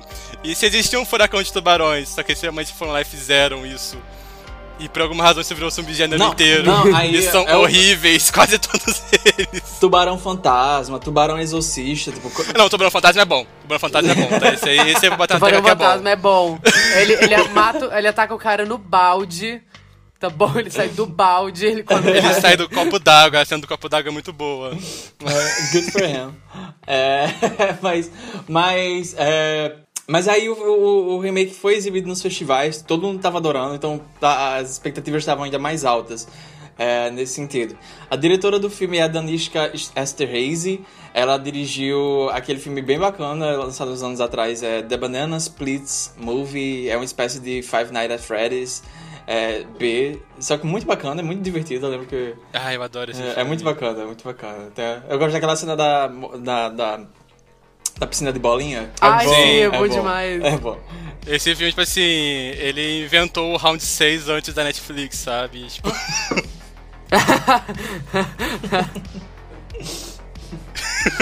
Vocês não conseguem Peraí, ver, mas o. João tava bebendo água quando eu falei isso, tá saindo pelo nariz dele agora.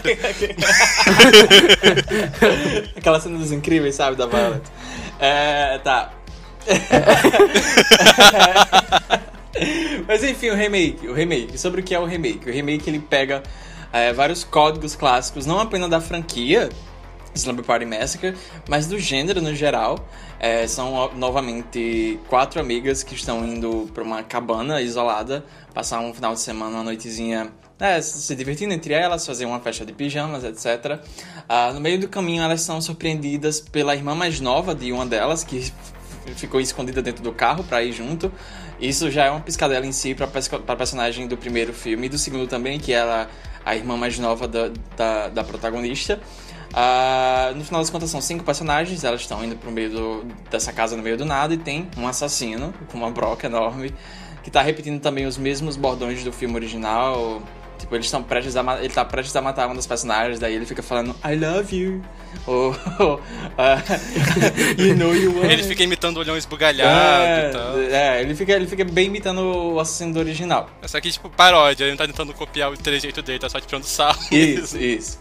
Ah, só que daí o filme, ele tem, eu acho, questão de, de, de 80 minutos, e daí 30 minutos dentro do filme já tem uma reviravolta que vira ele do avesso. gritei com reviravolta, Cara, eu tá? também. É, é Eu dei um boa. grito, eu É dei um- fazer, boa. É, eu também. Eu só não gritei porque o puto do João Neto postou no Twitter. É.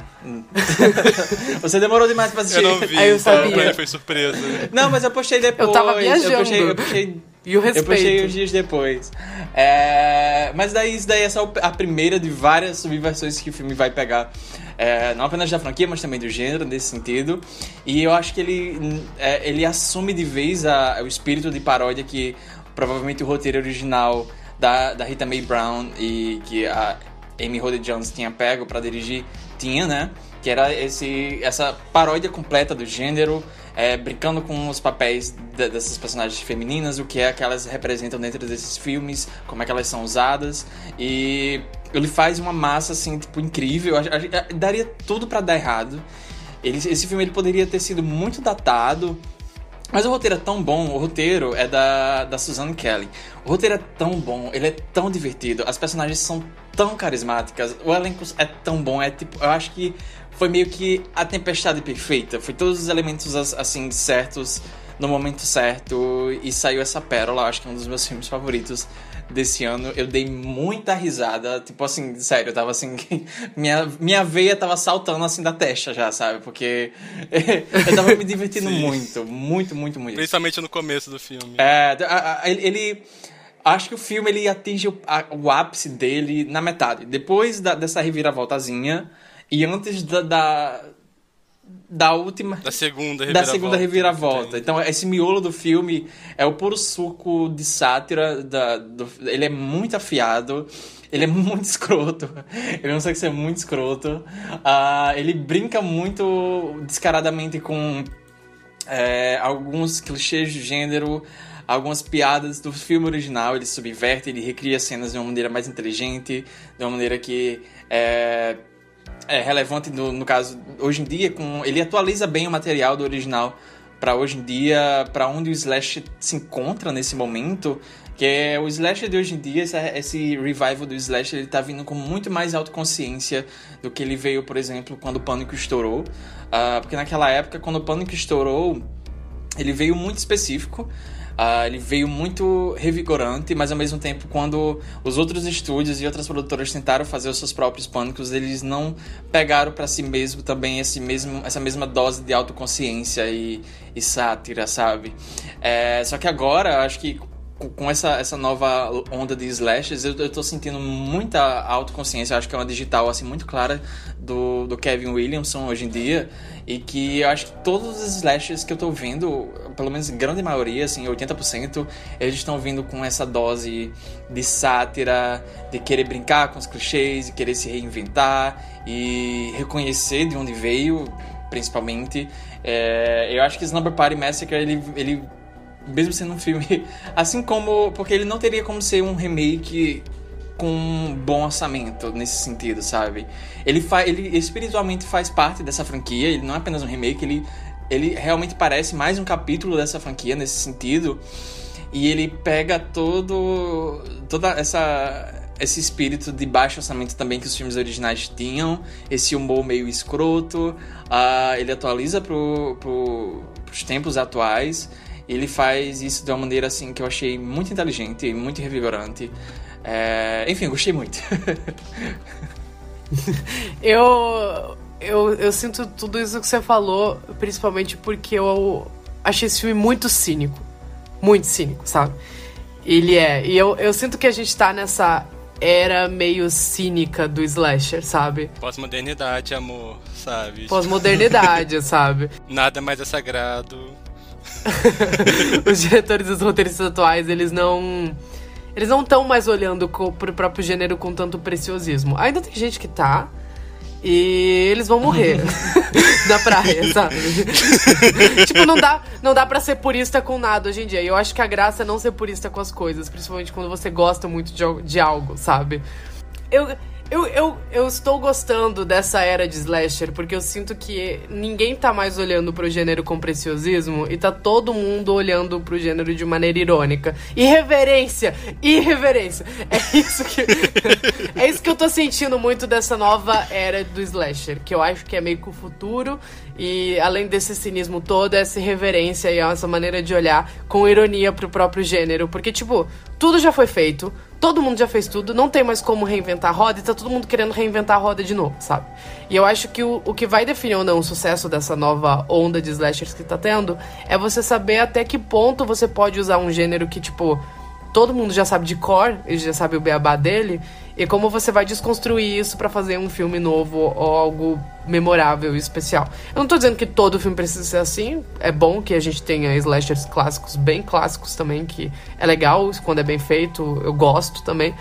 Mas é muito bacana ver esses filmes que estão vindo com esse olhar meio torto pro gênero e tentando ser pânico, né? Tá todo mundo tentando ser pânico de novo, da, da sua própria forma, o seu próprio molde. É, essa coisa meio nihilista, millennial, geração Z, sabe? Que muita coisa tá assumindo, essa coisa de autoparódia proposital, camp, é, bobo e assumidamente bobo, sabe? Tipo, eu, eu sou uma grande piada, eu não tô aqui tentando fazer um filme de verdade. Eu acho que isso torna esses filmes muito divertidos de assistir, principalmente quando você embarca na grande palhaçada deles, sabe? Você embarca no que eles estão querendo fazer. E o novo Slumber Party Massacre, ele é exatamente isso. Ele é uma grande piada com a franquia, ele é uma grande piada com o gênero, ele é uma grande piada com a televisão atual também. E ele desconstrói muita coisa, só que de uma maneira que poderia ser pedante, mas ele é feito da maneira certa pra não ser. Eu gosto como ele brinca muito com a tua perspectiva do que ele tá fazendo, porque Ele tem aquele twist nos primeiros 30 minutos. Ele é um filme clássico de, de slasher, Lumber Party Massacre, até os primeiros 30 minutos. Aí chega ali, ele tem o twist, e daí a partir do twist vira um filme muito surtado, muito engraçado. É uma comédia, sabe? Tipo, é uma grande comédia. Até o sabe, o filme meio que terminar, ele continua por mais 30 minutos, ele vira outro filme depois disso, e ele entrega algo mais clássico, sabe, uma, uma, uma tensão mais bem construída. É, eu acho que a virada do terceiro ato fode um pouco com o tom do filme, porque ele fica. Ele fica muito sério, muito rápido. E não parece que você tá assistindo a mesma coisa. Eu entendo ser assim e eu ainda assim consegui apreciar, eu consegui me divertir, sabe? Com o que tava com o que estava acontecendo. Mas eu acho que assim, o terceiro ato ele perde um pouco a mão, porque muda muito. Muda muito o que você está assistindo. Mas eu, ainda assim, eu achei o saldo todo muito positivo. E para um filme feito para TV, principalmente, eu queria um orçamento melhor. Eu queria. Eu acho o visual dele feíssimo. Mas com o que ela tinha, sabe? Que era tipo 10 reais. Um sonho. Ela pegou. 10 reais e um sonho, sabe? Tipo, era 10 reais um sonho, iluminação natural. Foi o tio dela que levou as pessoas de van lá na casa, usou a casa de praia da avó dela, sabe? Isso a gente tá inventando, tá, pessoal? Não era literalmente a casa da avó dela, tá? Não, é. O elenco inteiro almoçando Hot Pocket, tomando Guaravita. E foi isso, nasceu um filme e ele é muito bom. É, eu gosto muito do filme anterior da Danishka, Danishka, o Banana Splits Movies, tipo, é um filme que eu adoro, acho super divertido. E eu estava esperando que o filme fosse ser bom, já, porque, como eu disse, eu gosto muito desse filme anterior dela. É, eu acho que o, o lado. Uma das razões que eu gosto tanto dele é que justamente é um filme que é muito reverente, é um filme que. Ele é um coming of age de terror, só que ele é muito debochado, ele é muito gore também, é mais gore que esse, inclusive. E, mas assim, fiquei meio surpreso quando comecei a ver tantas reviews positivas sobre ele, né, quando ele estreou em festivais, né, esse novo Slumber Party Massacre. E quando ele efetivamente saiu, né, aqui no Brasil nós vimos por outros meios, né, o do caminhão por aqui. E, é, e eu fiquei, tipo, muito surpreso, porque ela realmente, ela, ela sabe todo o, a fama que a franquia original tem justamente de ser esses slashes com essa fama de serem exércitos feministas, começou muito abraçados, muito analisados nesse quesito. E ela pega muito, ela sabe brincar justamente com essa ideia da, dessa marca da franquia toda. Então, tipo, é um filme que ele é uma paródia de slash ela coloca é, justamente essas questões relativas tipo, ao feminismo dentro do, do filme. Só que ela coloca de um jeito que, ao mesmo tempo que tipo, de um jeito de paródia, ela tá falando, tipo, fazendo um comentário sério sobre isso, sabe? Então, enfim, tem um momento no qual, tipo, um personagem masculino ele vai, tipo, pra uma situação eminentemente perigosa, e as pessoas falam, porra, é burrice fazer isso, não vai. Aí ele vira e fala do tipo, ah, mas a minha masculinidade tóxica tá me obrigando a fazer isso. tipo, ou seja, é.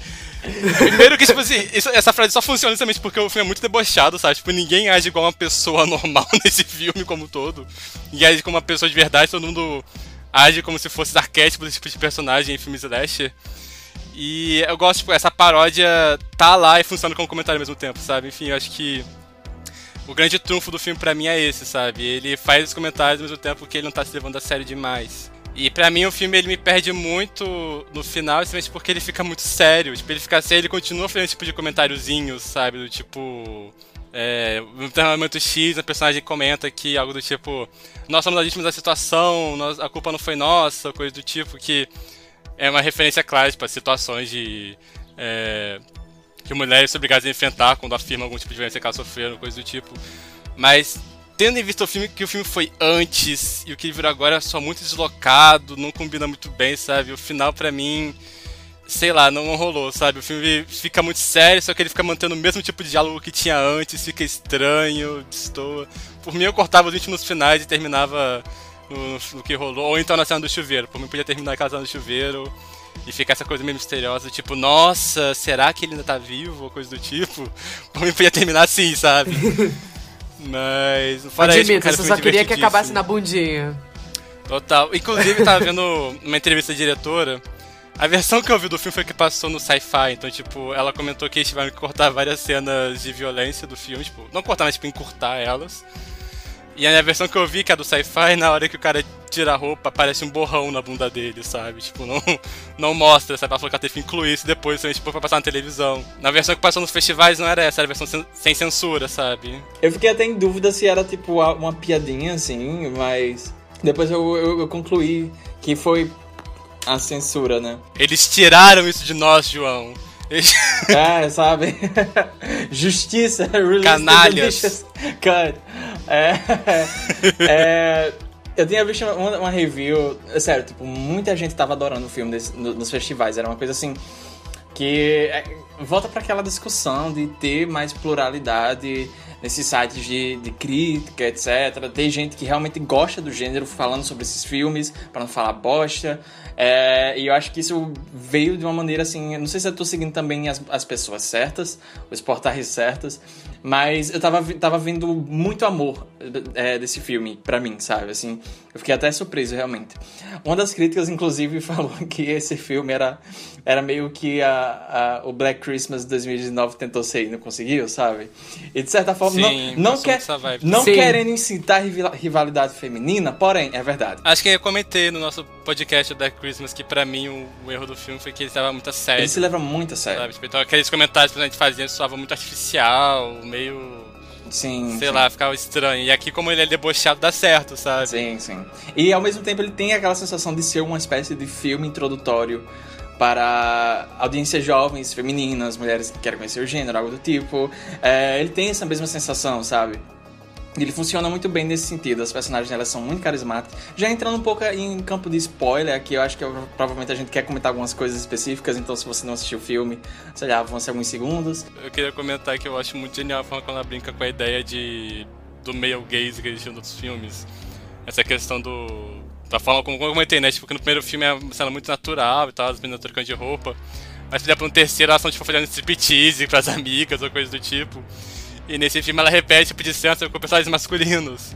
E é uma cena que, tipo assim, eu não acho que ela tá tentando ser sexy ou coisa do tipo, mas é muito mostrando o quanto esse tipo de coisa é ridícula, sabe? Porque ninguém se comporta assim.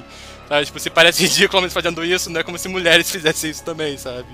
Ele fecha muito genial como ela insere essas coisinhas no filme. É muito bom. É, é, e a maioria dessas coisas são inseridas no, na metade do filme, né? Que como a gente já falou, é a melhor parte do filme. Eu adoro é muito. Porque assim, o trailer em si, a, a, comercial que passou antes do filme ser exibido, era curtinho, acho que era 30 segundos. Não entregava nada. Tudo que você sabia era, sei lá, quatro amigas. Eles literalmente colocavam isso tipo, no, no título, assim, tipo, quatro colegiais. Pá!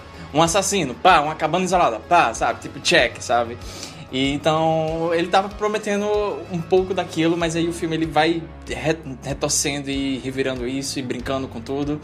E é, eu, fui, eu, fiquei, eu fui ficando bem surpreso com os caminhos que o filme tava tomando. Primeiro, essa reviravolta incrível que você descobre que as meninas foram lá é, de maneira proposital para atrair o assassino, porque o assassino ele matou as amigas da mãe de uma delas anos atrás e a mãe dela sobreviveu, etc.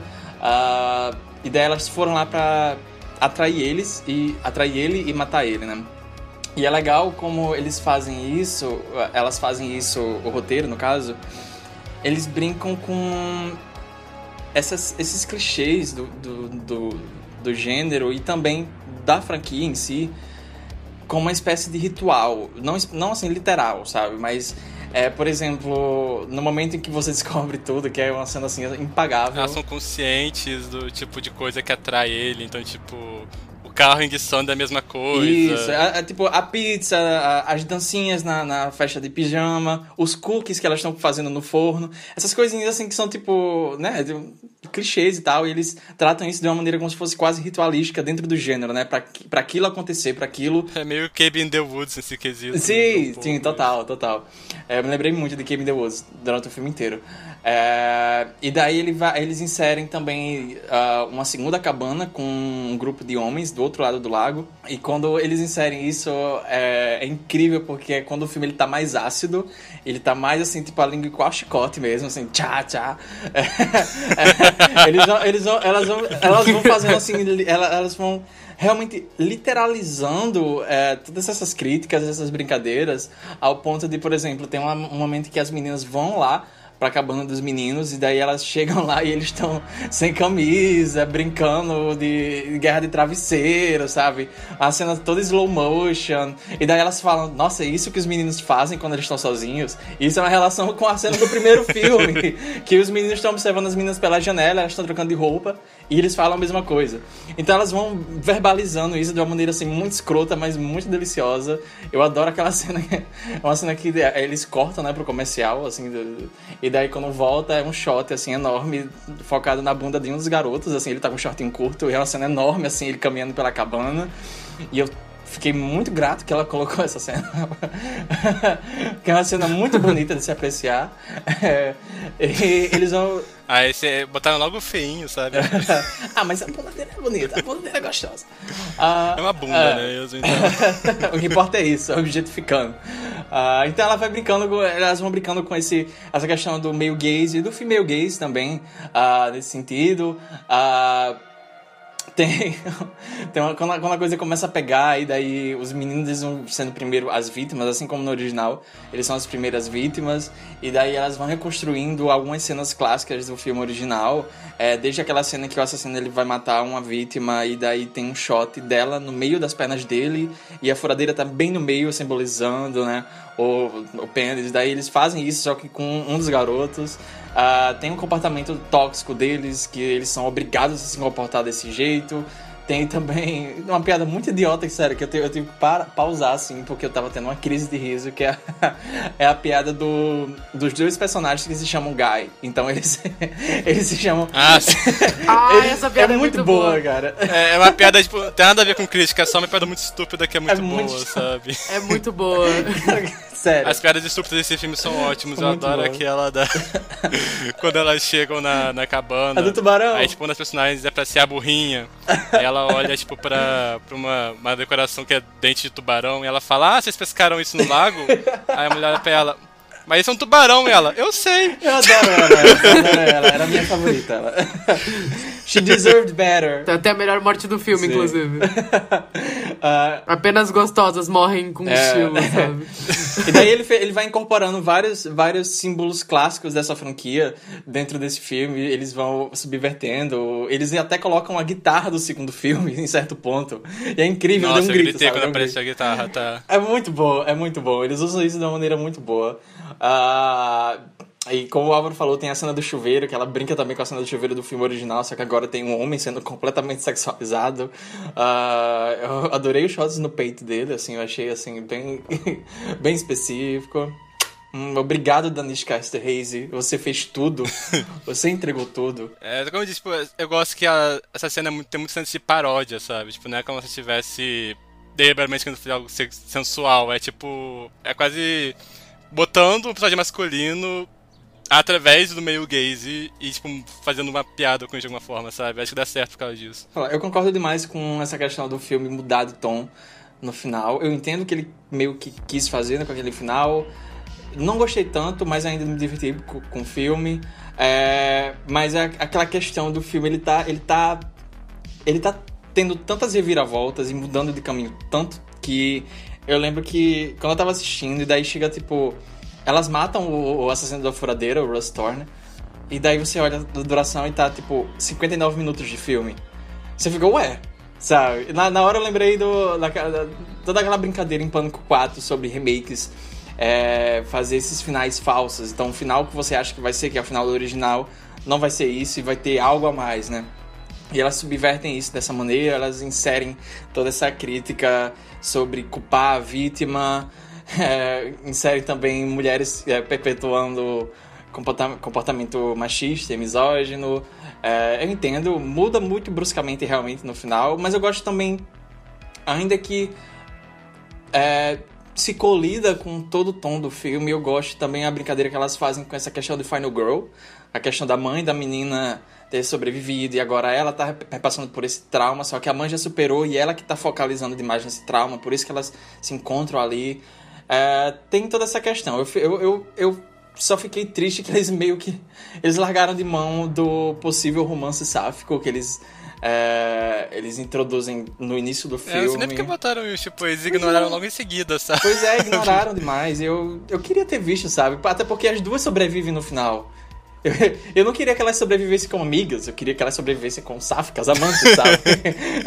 They seem to be very good friends. pois é. sabe? Eu ia fazer essa piada agora. ah, essa pra mim é uma desvantagem do, do filme, a segunda parte, é que a segunda parte se passa de dia, né? A maior parte do filme se passa de noite, a segunda parte de dia. E tipo, de noite, a diretora consegue mascarar muito bem que é um filme da sci-fi, sabe? É. A iluminação que ela faz, é uma disfarçada, parece tipo, nossa, tô vendo um filme. Mas a parte de dia é uma pobreza franciscana, sabe? Que, aparece, sabe? Fica muito claro que foi gravado, tipo, com a câmera do celular, sabe? Tipo, luz natural, Pobreza trabalhamente franciscana. sabe? Então, tipo, fica muito claro que, tipo, não tinha orçamento mais, sabe? Fica um negócio muito. É, Fica feio mesmo, sabe? O filme fica visualmente feio essa é parte. feio, é que tem um filtrozinho ch- chato, sabe? Ele fica feio mesmo. É, Eles, ai, eles têm o filtro feio. do Pânico 4, só que, tipo, é mais pobre Não, o a sci-fi tem Sabe? um filtro da sci-fi. É, é É, um filtro muito específico que é, É o feio. filtro da primeira temporada de RuPaul's Drag Race. É Nossa, não, é não. Eu, é eu o não sei se é o filtro ou se é só a, É não, é o a versão que eu vi tá meio podre. mas- Vocês já assistiram Teen Wolf? é o filtro de Teen Wolf. É Não. aquele filtro, sabe? Pronto. Se você ouvinte já assistiu Teen Wolf, você sabe qual é o filtro que eu tô falando. Filtro de? Teen Wolf. Ah, O filtro da primeira temporada de Vampire Diaries, é lembra? bem isso, é bem isso. Parecia que todas as cenas tinham névoa. Nossa, assim. Não era só, era só o filtro. Eu- mas eu, eu gosto de uma piada no final. é, no- não tão no final, porque elas ainda estão vivas, né? Ah, mas depois que tem essa viradinha, elas matam o assassino, e daí elas estão tipo, ok, acabou tra- nosso trabalho aqui, vamos embora, vamos ajeitar as coisas. Eu gosto que tem uma cena da a personagem que é mais espivitadazinha, né? Que ela fica tentando mostrar os peitos pro cara do, do posto de gasolina e tal. Ela claramente é a- o trope da, da personagem vadia, vagabunda do, do, do filme. Só que daí quando termina o filme, daí ela muda de roupa e daí ela fica, nossa, é muito cansativo ser a vagabunda, sabe? Tipo, ela tira as roupas curtas e ela, E ela tira, tipo, que ela tinha botado prótese pra poder parecer que tinha mais peito. Ela Sim. tira e fala, ai, isso esquenta muito. É, nossa, é muito. é uma- é- eu, achei muito boa essa piada. Ah, eu queria comentar também que eu adorei muito, muito mesmo. Eu, fiquei bem surpreso com a performance dela, até porque eu não conhecia ninguém além desse filme. Mas eu fiquei bem surpreso. Foi o primeiro trabalho de quase todo mundo desse Pois é. tipo. É, mas eu, eu fiquei muito surpreso. Eu gostei muito da, da menina que faz a irmã mais nova. Eu achei que ela é a cara da Anna Kendrick, sabe? No começo de carreira, igual, idêntica. Mas eu achei ela muito carismática também. Eu adorei como ela chega coberta de sangue na, na cabine e ela tá cheia. Na, na cabana e ela tá cheia de. De, sabe, tipo, vamos fazer essa merda, vamos fugir daqui, sabe? Ela tá super proativa. Eu gostei muito da personagem. Ah, eu não gostei que no final eles botaram ela pra ter uma diarreia, começar a vomitar e ficar fraca, sabe? Eu queria ela fodona, sabe? Lutando contra as coisas, mas. ok. Eu quero botar uma parênteses também, tipo, que nesse filme temos duas gerações de Final Girls negras, então, tipo, achei bacana Sim. é, esses personagens. Essas são personagens muito bacanas, em geral, tipo, vocês como diretor desenvolveu elas, então, se você tá, tipo, é, procurando filmes com protagonismo negro, esse aqui é um que é interessante. Embora, tipo, o filme nunca entra numa questão racial, tipo, é só os protagonistas, tipo, É, mas é- são mulheres negras, É. então, tipo, isso nunca é algo, tipo, que é um ponto no plot ou coisa do tipo. Eu gostei, eu gostei disso nesse sentido, tipo, ainda que o filme ele seja tão crítico em relação a tudo, eu gostei como eles fazem isso de forma natural, tipo, tá. Tipo, ok, não tem apenas uma Final Girl negra, mas tem duas. Elas são duas gerações diferentes. Eu gostei, é bem, sabe, tipo, a esse ponto a gente tá bem consciente de, disso. E recentemente a gente tá tendo muitas Final Girls diversas. É, eu tô achando bem legal isso. Eu tava assistindo. é, eu tava revendo aquele Hellfest, eu acho que é Parque do Inferno, que foi lançado aqui uns dois, dois três anos atrás. E eu não lembrava que a coadjuvante, não, é amiga da protagonista chata, que ela deveria ter morrido. Ah, mas a amiga dela, que é negra, ela sobrevive também. E eu fiquei, "Hum, nossa, uma Final Girl, né? E daí eu comecei a pensar em vários outros filmes recentes que estão estão diversificando mesmo essas Final Girls. Eu lembrei daquele. Eu não sei se. Eu gostei desse filme, acho que muita gente tá odiando, mas eu- é aquele filme do Into the Dark, que é um slash, é School Spirit. Que a protagonista é asiática. Ela é, ela é uma escrotona, sabe? Mas eu gostei dela. É, É legal, legal. eu achei bacana. É legal, é legal. É ok. É School Spirit o nome. Tipo, não é grandes Ah, merda, mas é, é legal, legal. sabe? É um filme do Into the Dark. É um filme sabe? Into the Dark. É. É, tem coisas bacanas, o terceiro ato é, É. legal. Ah, o título aqui no Brasil é um spoiler do filme, sabe? Então eu não consigo nem, tipo, gente, tem na HBO Max, procurem, porque se a pessoa procurar, vai ter o título, sabe, com spoilers. Então, se vocês não se importam com isso, vão é assistir. Obcecado por você. Então já, Ah. já dá pra. É o twist o do twist, filme. Uau. Podiam ter, podiam ter deixado, tipo, espírito escolar, ficaria tipo uma brincadeirazinha, sabe? Daria ainda ter uma coisa. É, tipo- não deixaram? Acho que eles chegaram à conclusão de que ninguém via os filmes do Into the Dark, então fizeram qualquer coisa? Fizeram só pra trollar mesmo. Sim. ah, mas eu, eu fiquei feliz que o filme, tipo, é, foi bem recebido, foi muito bem recebido. Eu achei que foi uma nota posterior muito honrosa da franquia a- a original. Fiquei feliz que muita gente foi conhecer os filmes originais é, por causa dele. Ah, e sei lá, eu, eu queria que eles, eles investissem, sei lá, numa sequência musical surtadona que nem o segundo filme, sabe? É, nossa, sim, sim, por Ah, eles favor. podiam, eles podiam. Eles podiam aproveitar o sucesso e engatar numa série de TV de Lumber Seria massa. Eles já estão produzindo Quantos Chuck, dias durariam essa festa do pijama? mas eles podem fazer igual American Horror Story 1984, sabe? Tipo, chegar no final, dar uma surtada, desconstruir. Eles podiam também, tipo. Daria, outras, um daria. looping temporal, sei lá. Eles podiam também brincar com o formato mesmo. Eu acho que eles poderiam fazer facilmente episódios de 35 minutos, 30 minutos por aí. Ajudaria uma agilidade. É. Ah, Eu apoio. Nem tudo precisa ter uma hora, viu? Eu sei que vocês fizeram no verão passado. Sua puta. Já fica prévia aí. Não aguento mais, Já- chega. Eu preciso que essa série acabe. Já fica a sabe? prévia do nosso, do nosso comentário. Provavelmente vai vir no matinê.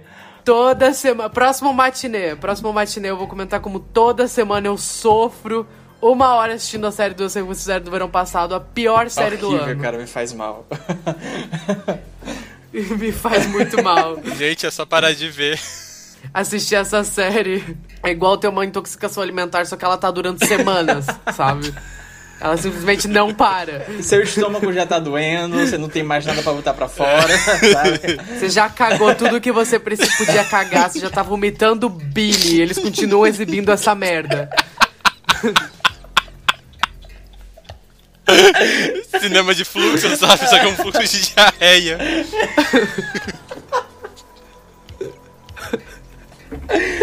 Bom, é isso aí, vamos encerrar o podcast. Vai, vamos. Os participantes não conseguem mais positiva. gravar, aparentemente. Encerrando com uma positiva, Slumber Party Massacre 2021. Muito bom.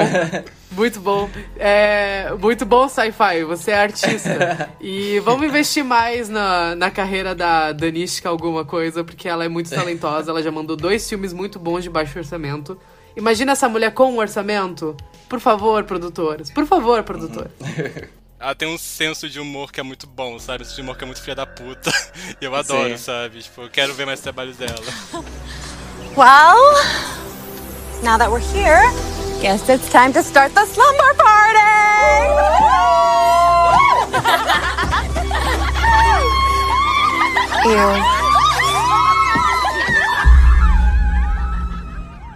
Mas enfim, esse foi o Esqueleto Armário. Eu espero que você tenha se divertido.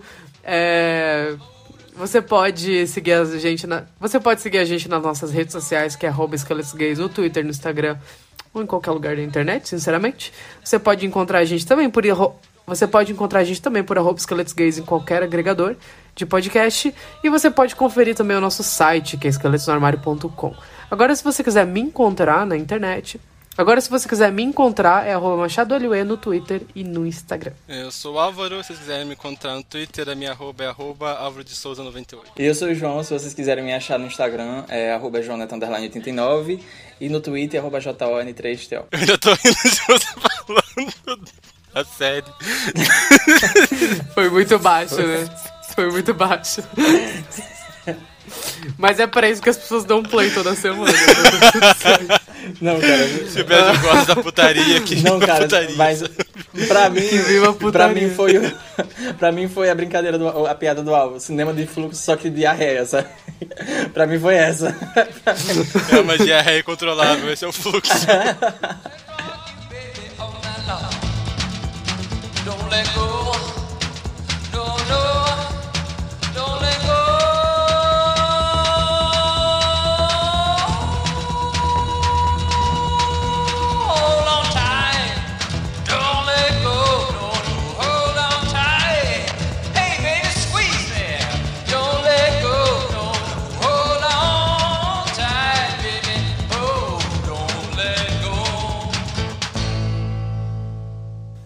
Eu já contei a minha história de Like a Prayer, parênteses, pra vocês.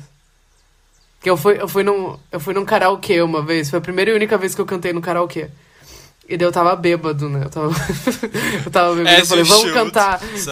Num karaokê. Aí a gente, a gente escolheu Like a Prayer pra cantar. Só que eu não levei em consideração duas coisas. Um, a música tem seis minutos. dois, dois minutos da música ninguém canta, ninguém canta.